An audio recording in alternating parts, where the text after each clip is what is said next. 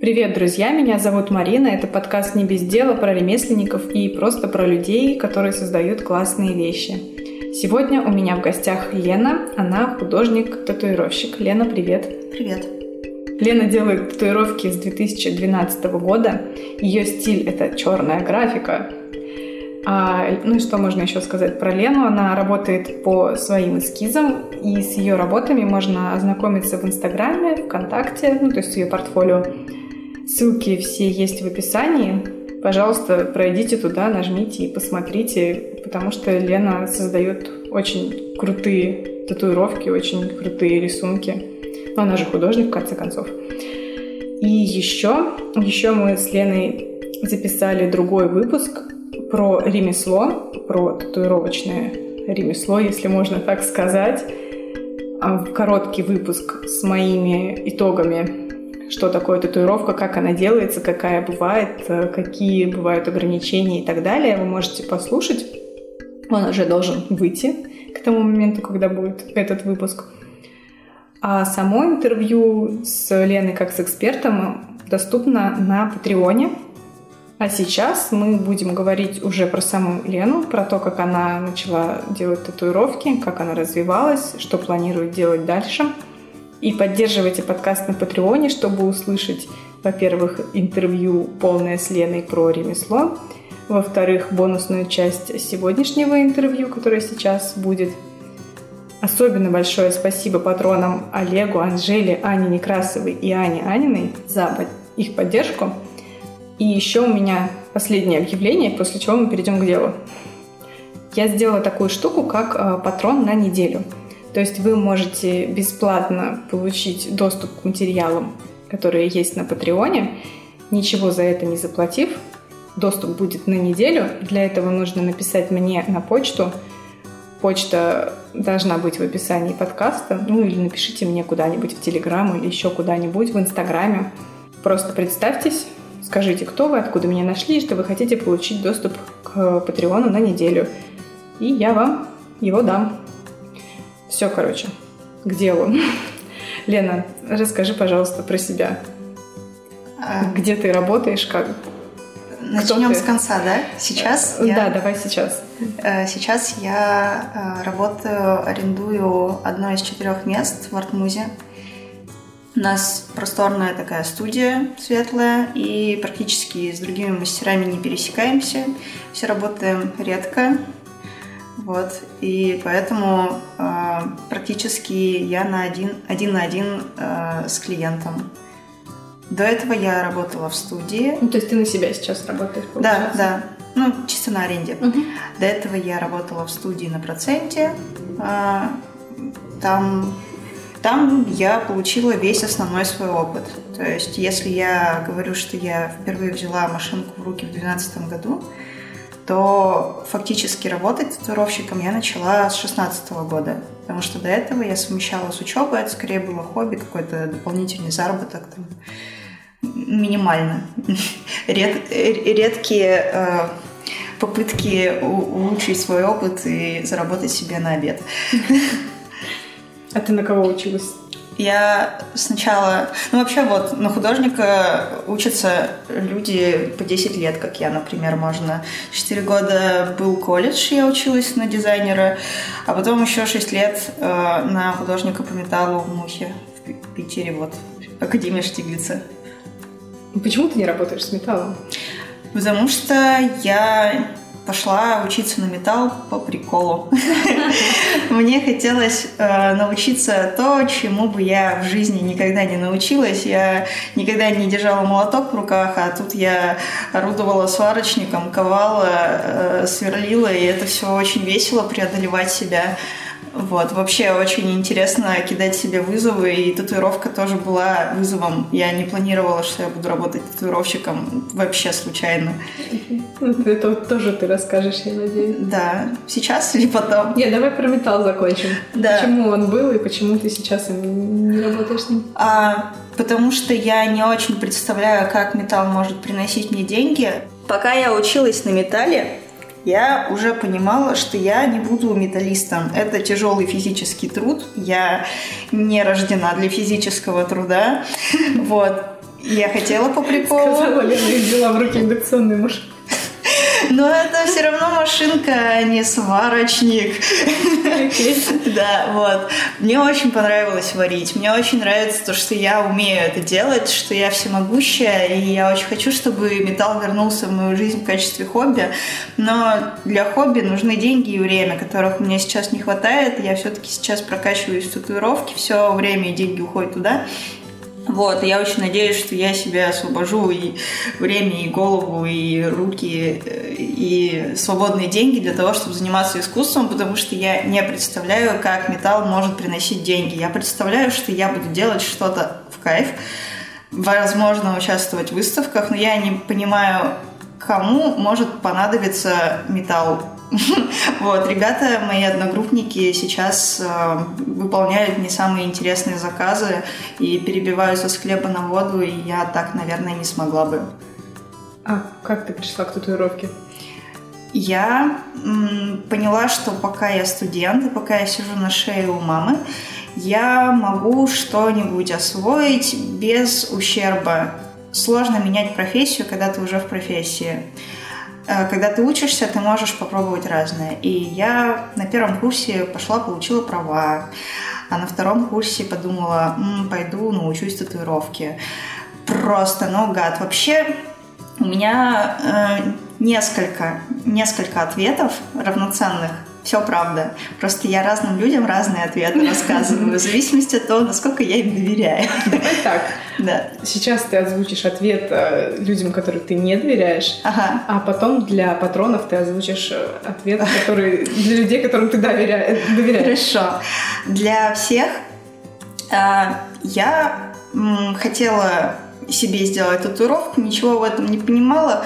И когда я начала шариться в интернетах, поняла, что много всякой фигни, и я уже художник лучше, чем те, кого я смотрю, и у меня получится лучше, а чего бы и нет. Вот. Вот тут я рисую лучше, я сама смотрю. Да, да. Ну, в общем, э, потом была такая интересная ситуация, я вообще везучая. Ну, вот все, что происходит, я особо не предпринимаю усилия, я просто умею говорить «да» ситуации, вот, ну или вовремя задать вопрос. Я не очень инициативный человек, все, что я умею, пришло мне в руки само. Короче, я пришла стричься, а, и девочка, которая делала мне там очень яркие волосы, я думаю, у нее все яркие, с татуировками, она, наверное, в тусовке и знает, кто умеет делать татуировки, кто учит. Спросила, она не знала, но она сказала, кто ей нравится как мастер. И я наугад написала девочке, она мне дала двоих, Одна мне не понравилась, вторая понравилась, и она была в Питере. И я пишу, а тебе случайно не нужны подмастерья? Потому что я вообще не знала, как это все работает. И вот я учусь на металле, и там термин подмастерье – это нормально. Как я понимаю, в татуировке это вообще нечастая история, но я других таких не знаю, что я просто бесплатно училась. Короче, оказалось, что она как раз искала себе ученика, у нее был пунктик, что настоящий мастер – это тот, кто открыл свою студию и научил своего ученика. И я написала ей в тот момент, как только она открыла себе студию, и она как раз доделала ремонт, и пишу я, и я такая, хочу быть учеником, она такая, вперед, давай знакомиться. И мы познакомились, и заверте. Вот. Да. Как ты нашла, ну вообще, как, как часто ты занималась татуировкой, пока училась, и где ты это все делала? Я делала сначала, я училась вот в студии у Янины, и она не то чтобы занималась моим обучением, это было очень, очень в формате подмастерья. Я наблюдала за процессом, я понимала, какие вопросы задавать. Она мне сама подсказывала, что она в данный момент делает и почему и зачем. Потом, когда я сама садилась за работу, у меня эти вопросы э, укладывались в голове, потому что без практики ты не понимаешь, что именно тебе советуют. На практике ты начинаешь понимать, что тебе раньше говорили, и ты начинаешь понимать, какие вопросы надо еще спросить. Да, да. Вот, и э, она иногда оставалась посмотреть, как я работаю, чтобы тоже проследить, э, что я делаю правильно, что нет. А ты уже сразу на людях начинала? первая татуировка, вот это моя нога. И это было очень неожиданно, потому что как только я пришла с ней пообщаться, познакомиться, она сказала, да, давай, короче, давай э, покупать оборудование. Следующая наша встреча была, когда я купила оборудование, а следующая встреча, я думала, ну, сейчас будем азы там, она мне будет что-то рассказывать. Она такая, ну что делать будем? Где? На чем? А, а как же искусственная кожа? А как же там свиная кожа? Нет, ты ничего не поймешь, если ты не сделаешь татуировку на себе. И мне надо было резко выбрать, э, какую часть тела я готова дать на отсечение самой себе. Да, потому что я, ну, ясен перец, я ничего не сделаю хорошо в первый раз. Вот, и картинку, у меня не было моего эскиза, я вообще не была готова, но я понимала, что если я сейчас скажу, что мне надо подумать, меня могут отшить и выбрать кого-то позговорчивее. Я не хотела упускать этот момент. И меня э, очень часто сравнивали с Пеппи длинным чулком. Я еще рыженькая часто была. И даже за границей там у всех есть это Пеппи, Пипи, Кольцалунга там в Италии меня называют. Я такая, Пеппи, я могу сделать себе татуировку Пеппи. Э, нашла иллюстрацию, просто и перевела во всей последовательности, как я говорила в прошлом выпуске. Вот. А, было криво. А, я равняла ее раза три. Очень смешной момент. В смысле, потом уже, когда да, первый раз, набила руку? Первый раз кривой, второй раз все линии надо равнять, они становятся толще, но зато ровнее. Очень смешно, насколько я чувствовала разные куски мозга одновременно. Один мозг у меня ликовал, то, что я что-то делаю. Второй, второй кусок не верил в происходящее, потому что что я, я себя такой не представляю, э, такой оторвой и такой безумной, что взяла и такая сходу все вот в татуировку погружаюсь. Третья часть пыталась быть очень аккуратной отличницей, которая сейчас все сделает красиво, а четвертая часть испытывала боль и говорила моей ноге, не жми на педальку, тебе от этого больно. И когда я подносила машинку э, к ноге своей и пыталась провести линию, а линия почему-то не ведется, думаю, почему машинка сломалась? Я смотрю, а у меня нога встала в стопор и не хочет давить педальку, потому что это больно. И все. Вот, надо было одновременно все эти штуки соединить в одну Лену. У меня вообще вопрос. То есть татуировка на голени. Вот так, садилась ногу а. на стол перед а, ну, собой, ну, как, как лист. В принципе, да, то есть, э, ну, вам сложно, но извините. Вот. Ну, можете попробовать положить на стол перед собой ногу. Вот примерно так это и выглядит. А ты сейчас э, жалеешь об этой татуировке? Ну, то есть она вызывает в тебе какие-то грустные чувства? Какие чувства она в тебе вызывает вообще? Она во мне вызывает чувство гордости за то, что я смелая, я решила, и это сильно определило то, чем я занимаюсь сейчас. Я... Это стрёмная татуировка, она не классная, но она моя родненькая, я никогда ее не перебью, это моя история.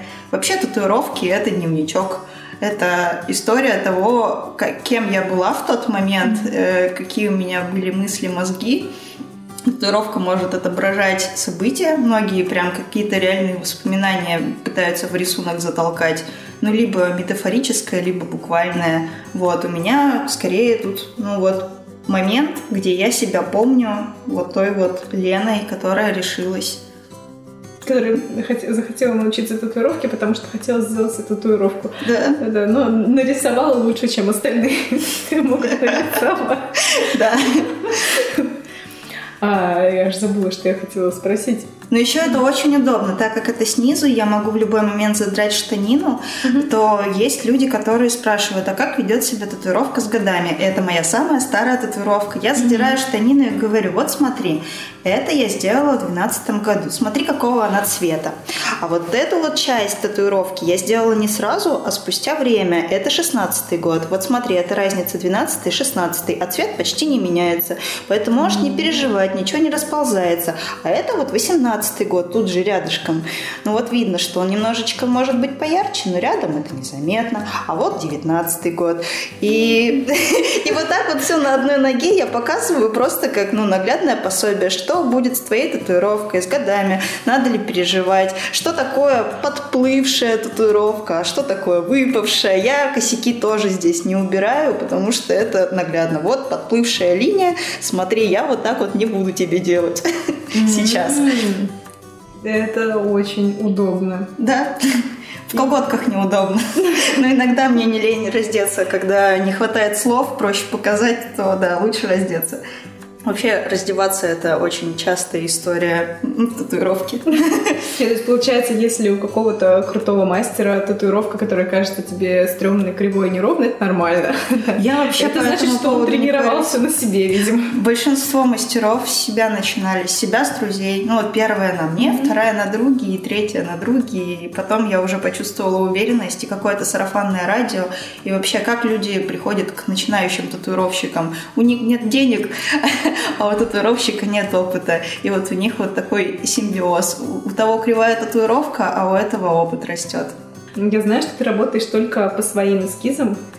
И расскажи мне, почему, ну и вообще, что угу. ты можешь набить, а... что не можешь и почему. Вообще вот эту вот культуру того, что ты должен работать по своим эскизам, спасибо моему вот учителю. Она сразу же сказала, ты должна выбрать стиль, в котором ты будешь работать. Но тогда я еще не знала, что я умею, и все-таки довольно странно ограничивать себя на первых шагах. Лучше все-таки пробовать. И, э, в первую очередь надо освоить ремесло, чтобы стать художником. И да, наверное, это Найти, что больше нравится. Найти, что больше нравится, узнать вообще побольше. Я не знала, что я могу делать то, что я сейчас делаю. Для меня это была бы какая-то вообще фантастика, что можно изобразить карандаш или акварель, что вот для меня татуировка была в 2012 году, это контур и закрас. вот, и рисовала я соответствующие картинки, хотя они никому не зашли, и мне тоже. Понимание того, что э, татуировка должна быть индивидуальной, это, конечно, очень спасибо моему учителю.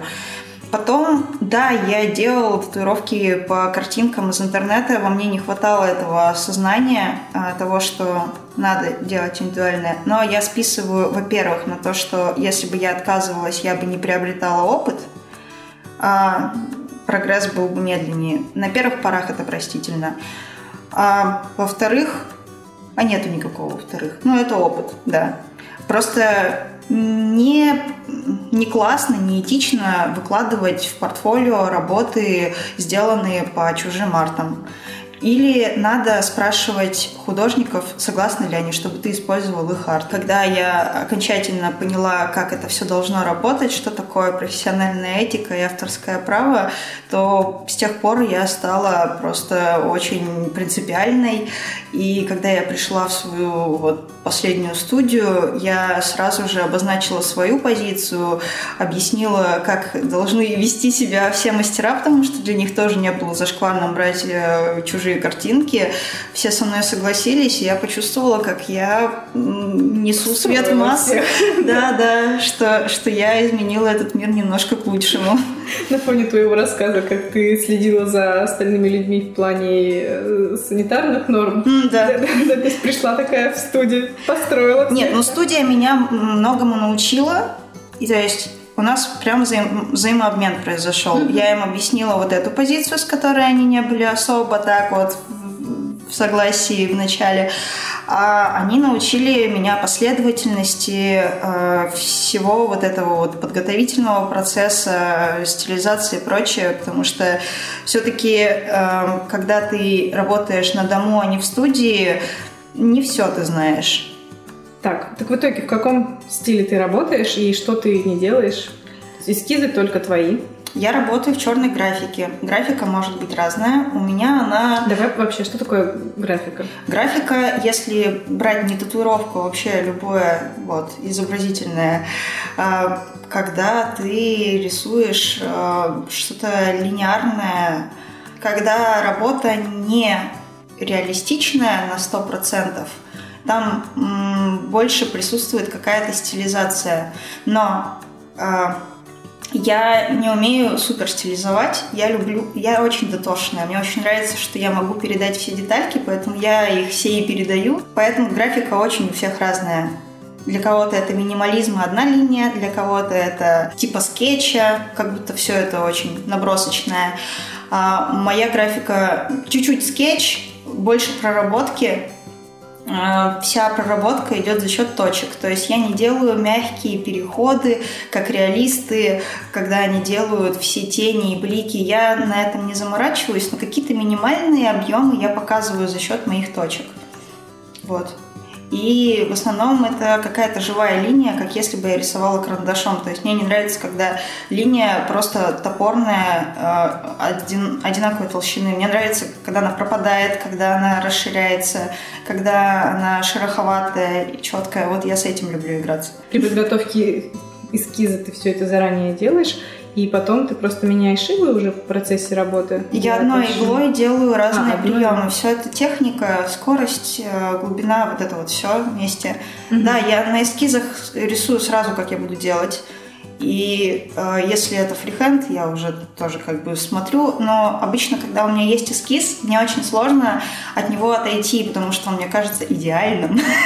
И мне кажется, что если... Это просто прекрасно, когда человек может назвать свою работу идеальной. Ну, как сказать, я не говорю, что это идеально в формате э, Вселенной. Это идеально на тот э, момент. Типа, я выверила этот эскиз, я часами его рисовала, и если я сейчас от него отойду, я могу упустить что-то важное, что в нем уже есть, и поэтому я сильно сверяю работу и картинку. Мне бы хотелось перейти на фрихенд, потому что тогда бы у меня было больше свободы в процессе. Но есть работы, которые ну, невозможно сделать фрихендом, а фрихенд это когда без эскиза ты на коже сразу же фломастером. И если это какая-то логичная работа с какими-то деталями, которые я из головы не могу взять, это без подготовки невозможно.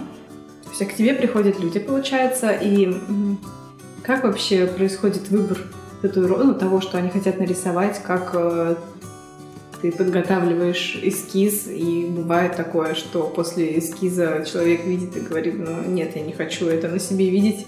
Ты как-то фильтруешь изначально людей. Да, я изначально смотрю, насколько эта идея близка мне. Если мне пишут, например, что-то соединить 200 смыслов в 10 квадратных сантиметров, я понимаю, что это каша, и лучше сделать 10 татуировок, чем все в одной. Это очень, очень, кстати, это частая тема, когда люди, видимо, жалко им тело свое, и они вот готовы выделить вот 10 квадратных сантиметров и вместить туда всю свою жизнь. Вот. Я от таких работ отказываюсь, потому что я не смогу это сделать хорошо, потому что это изначально плохая идея. Ну, для меня. Я не знаю. В общем, я отказываюсь от того, где я не чувствую, что я хочу, что я полюблю эту работу. И к этому я тоже шла. Я училась отфильтровывать людей, училась понимать, с кем мне не по пути, просто по манере общения, неважно даже, что он хочет. Я не просто это осознавала и отсеивала, я еще вела свои соцсети. И я все время писала блоки с информацией, и все время эти блоки дополняю. Как только привожу, прихожу к очередному mm-hmm. выводу, я тут же выношу какие-то обновления. Поэтому у меня сейчас довольно отлаженный процесс, к которому вот я шла все эти годы да, кому сказать нет, как, как взаимодействовать, как брать предоплату и за что, и аргументировать, и вообще как бы последовательность действий. То есть сначала человек допустим, не знает, что хочет, я задаю наводящий вопрос. Если он все равно не знает, то, пожалуйста, не, не мучай меня. Раньше бы я из кожи вон лезла и пыталась угодить, потому что я цеплялась за каждую работу. Сейчас у меня хватает работы, вот столько людей ждут сейчас полгода вот практически в очереди, и я не хочу тратить время на того, кто не знает, что хочет. Стыдно, что я украла день у кого-то. Я не так часто себя загружаю работой, э, но чтобы мне это не разонравилось, я не должна упахиваться. Mm-hmm. Поэтому все нормально. Я выходные вообще стараюсь не работать. У меня должны быть выходные. И чего? Если человек не знает, что он хочет, скорее всего, я потрачу время впустую, потому что он должен насмотреться. Насмотреться не только моих работ, чужих. Он должен прийти к какому-то своему внутреннему решению, потому что это его тело, не мое. Ему с этим жить. Да, я могу воплотить. Мне тут недавно сказал один из моих клиентов, любимчиков, и он прям четенько обозначил, кто я. Я переводчик. Я очень часто перевожу мысли в изобразительный э, язык. Я очень радуюсь, когда ко мне приходят с крутыми идеями, потому что я не генерирую идеи. Я очень редко. Я веду себе списочек того, что бы я нарисовала, когда у меня будет время. Обычно у меня его нету, потому что у меня куча заказов. И тогда э, я рисую то, что мне приносят. И я так радуюсь, что ко мне приходят со всякой шизанутой фигней. я так люблю странные работы, не скучные. И у ребят офигенная фантазия. И вот каким-то образом, вот я не знаю, повезло, или я все грамотно расписала, что я делаю, что не делаю. Вот какую-то я свою нишу эту заняла поняла, что ко мне приходят со странненьким, и я люблю это. Их идея — мои руки. Ну, ты не берешь, получается, если тебе нужно просто сделать надпись или просто какой-то... Сейчас нет. Когда я пришла в студию, я делала все, потому что это условия работы в студии были такие. И позиция была такая. Если я не сделаю, они сделают у кого-то, это будет криво. Если они хотят, окей. Ну, типа сейчас, во-первых, у меня не хватает столько времени, чтобы делать все подряд. Во-вторых, как бы, если я делаю что-то, что мне не нравится, у меня не хватает времени делать, что мне нравится. Поэтому в какой-то момент я обозначила, что я теперь э, ширпотреб не делаю. Я даже хотела уходить из студии, но босс сказал, не уходи, давай порешаем. Мы там изменили мою процентную ставку, и я осталась, и осталась только на своих эскизах с какого-то момента. Бывает так, что ты нарисуешь эскиз, и вы потом расходитесь с человеком, потому что его не устраивает в итоге? Бывает, и я очень расстраивалась, и я дополняла блоки своей информации, э, чтобы я меньше расстраивалась. Я забываю брать предоплату с людей. А mm-hmm. предоплата очень мотивирует человека идти до конца. А если тебе рисуют бесплатно, а ты такой неуверенный, ты можешь очень легко передумать, а я потратила время, а он думает, ну ей же в кайф рисовать, совсем не заботясь о том, что вообще-то я приложила усилия, время, я могла бы потратить более продуктивно вот это все. Вот, и когда ну, предоплата нужна, хотя я очень ее не люблю брать, меня это загоняет в легкий стресс. Ну, тебе не наскучила вообще татуировка? То есть ты говоришь, что борешься ну, с выгоранием, получается, тем, что не нагружаешь себя через да. много работы, у тебя выходные обязательно освобождаешь? Ну, я, у меня выходные чаще, чем два раза в неделю.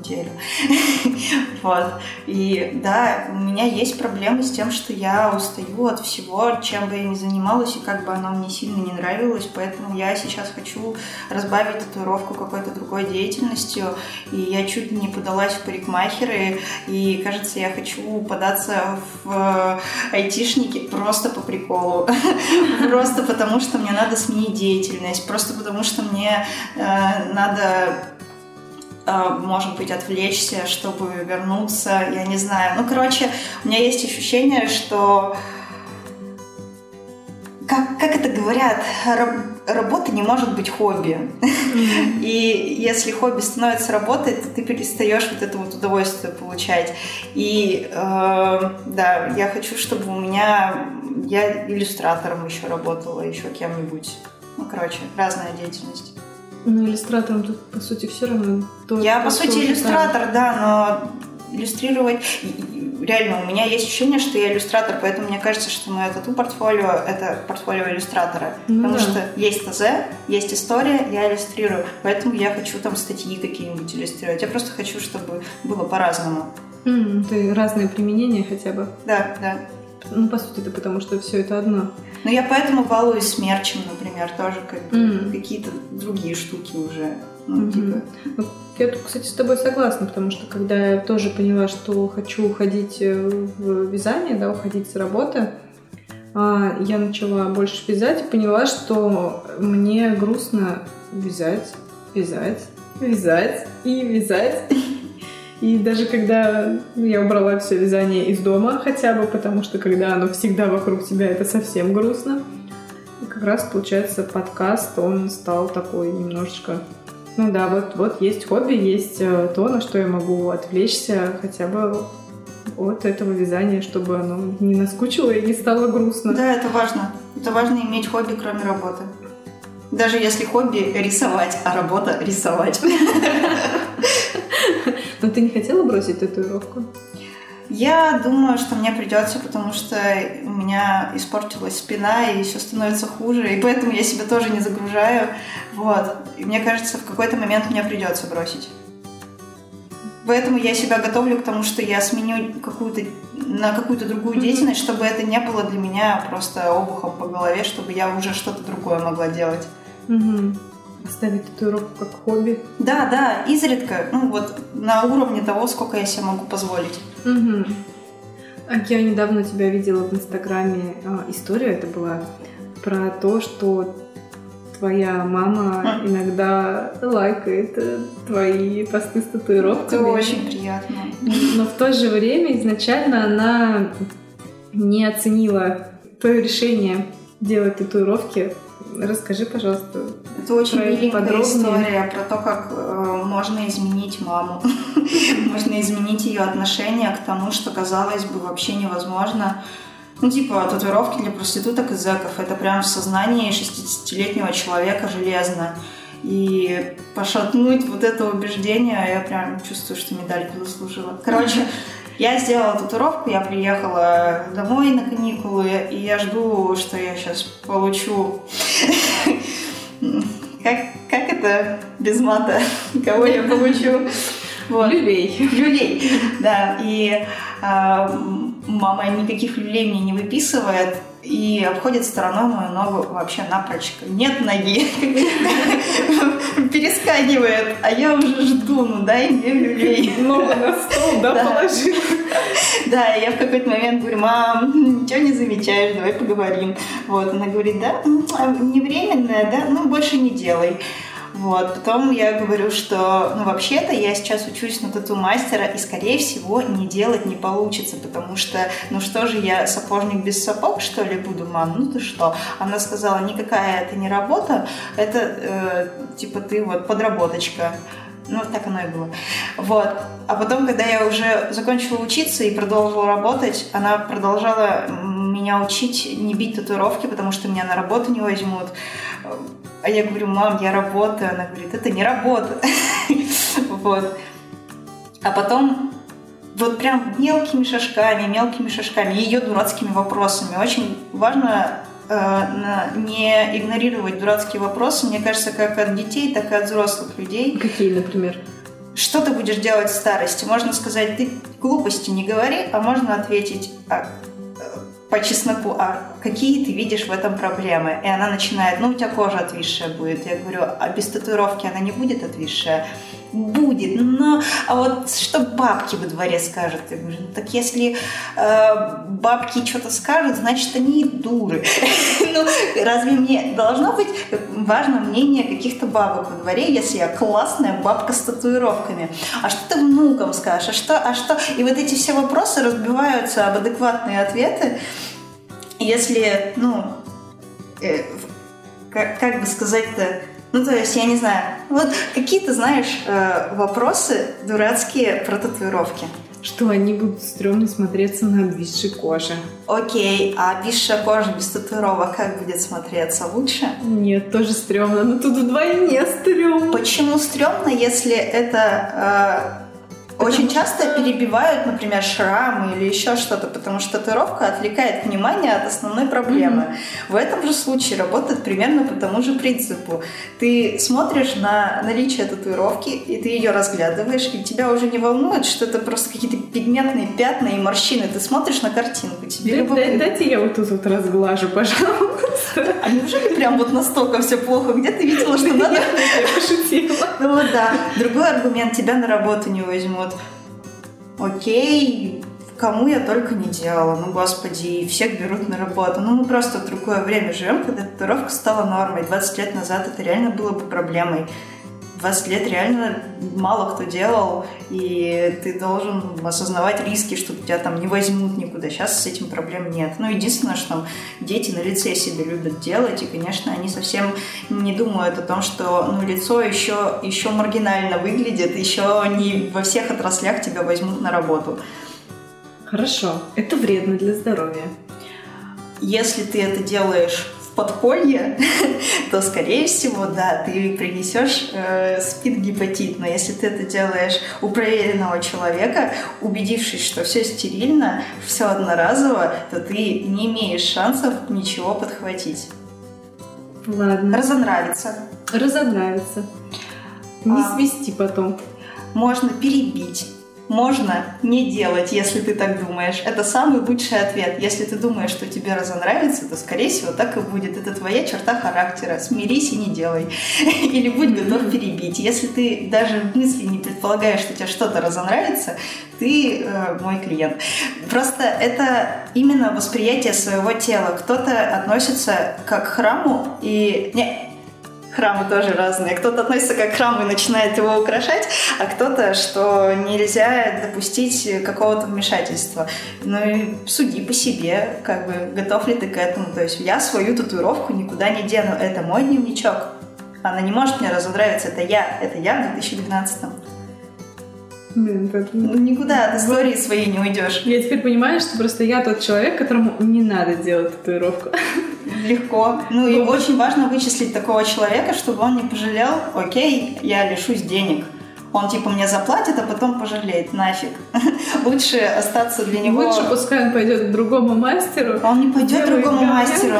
Очень важно объяснить человеку, что он не готов, что ему это не надо, успеть понять это до того, как он это сделает. Вначале я хваталась за всю работу, потому mm-hmm. что мне нужен был опыт, и я не думала о людях так, как я думаю о них сейчас.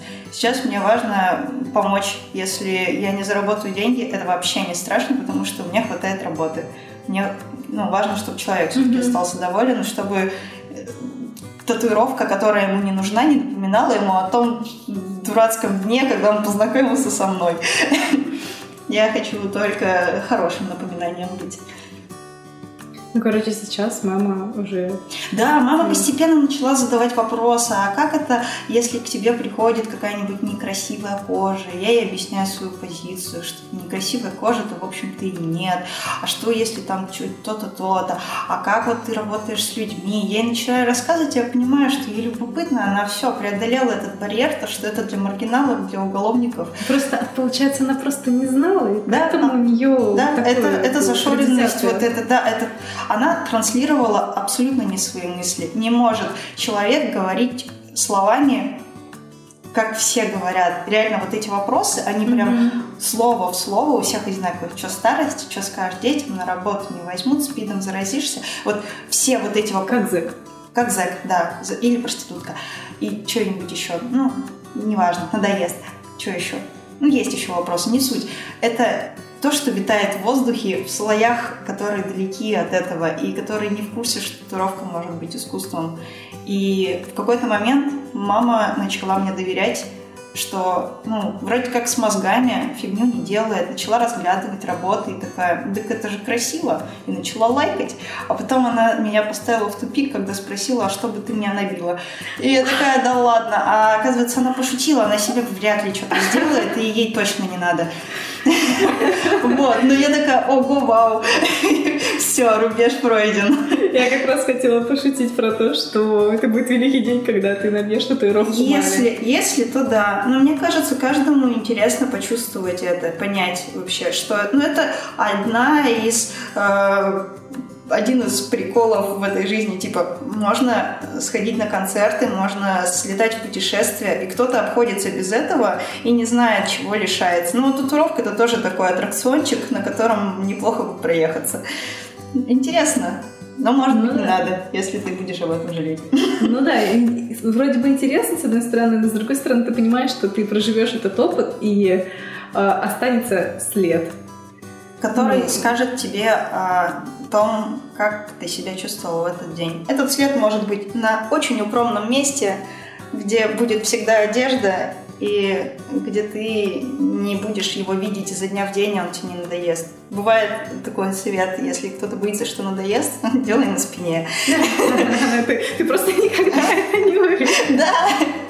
Да, отличная идея, мне кажется. Ну, наверное, все. Я не буду тебя расспрашивать про всякие нюансы татуировочные, потому что мы уже об этом поговорили в другом выпуске. Я думаю, что все это можно послушать там. У меня остался подарок для тебя. Вопросы патронов останутся в бонусном выпуске, так что если вы хотите услышать бонусный выпуск, то, пожалуйста, подпишитесь на Patreon или, как я уже говорила, напишите мне и скажите, что вы хотите бесплатный доступ на неделю. Подарок. Подарок это от Любы Бабицкой. Она дизайнер, и она создает крутой шмот. Как видно на пакете. Да. Я тебя уже немножко знакомила с Любой, ты ее видела. Да, понравилось очень, что делает. Те, кто... Да, это была такая проверка. А, а как тебе, Люба? Круто. А, ну ладно, тогда пойдешь ко мне в подкаст. вот.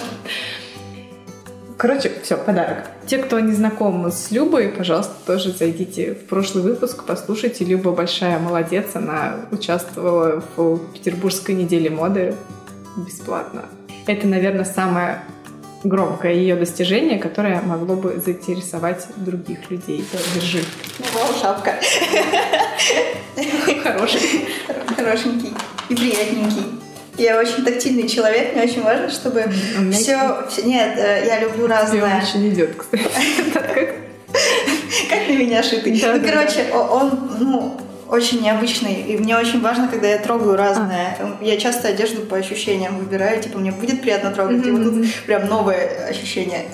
Новое ощущение, трогать свою голову. Тут еще планирую на лысо в ближайшем будущем побриться, будет хорошо. Снова. Да. Сейчас я еще выясню, что здесь. О, вау, открытка. О, вау, пуговица. А, не пуговица. Брошь. Прикольно. Значок, да. Да, спасибо. Пуговица. Спасибо, что согласилась быть гостем в подкасте, даже в двойном подкасте. В первой части про ремесло было очень интересно. Для меня прям новый мир открылся, и это прекрасно. И в этой части про твое творчество, про то, как ты открываешь для себя новое, как движешься, это тоже очень прекрасно. Я надеюсь, это вдохновит наших слушателей. Спасибо тебе, что позвала. Это тоже новый опыт. Теперь ты умеешь давать аудиоинтервью. Да. Мне понравилось. Отлично. Надеюсь, что у меня будут когда-нибудь выпуски продолжения. Типа, а что произошло? Спустя какое-то время. В следующей серии. Да, да, да, да, спустя год. Да. Я, кстати, не спросила тебя про планы. Твои планы сменить деятельность, ты сказала. Мои планы, э, чтобы у меня меньше времени занимала татуировка, чтобы появился в моей жизни металл в качестве хобби, э, чтобы я путешествовала гостевым мастером и объездила вообще весь мир. Э, хочу пожить за границей, а все. А программистом ты быть не хочешь? Я хочу разнообразить э, деятельность, да. Я хочу, чтобы у меня, кроме татуировки, и хобби металла была еще какая-то деятельность, на которую я могла бы переключиться.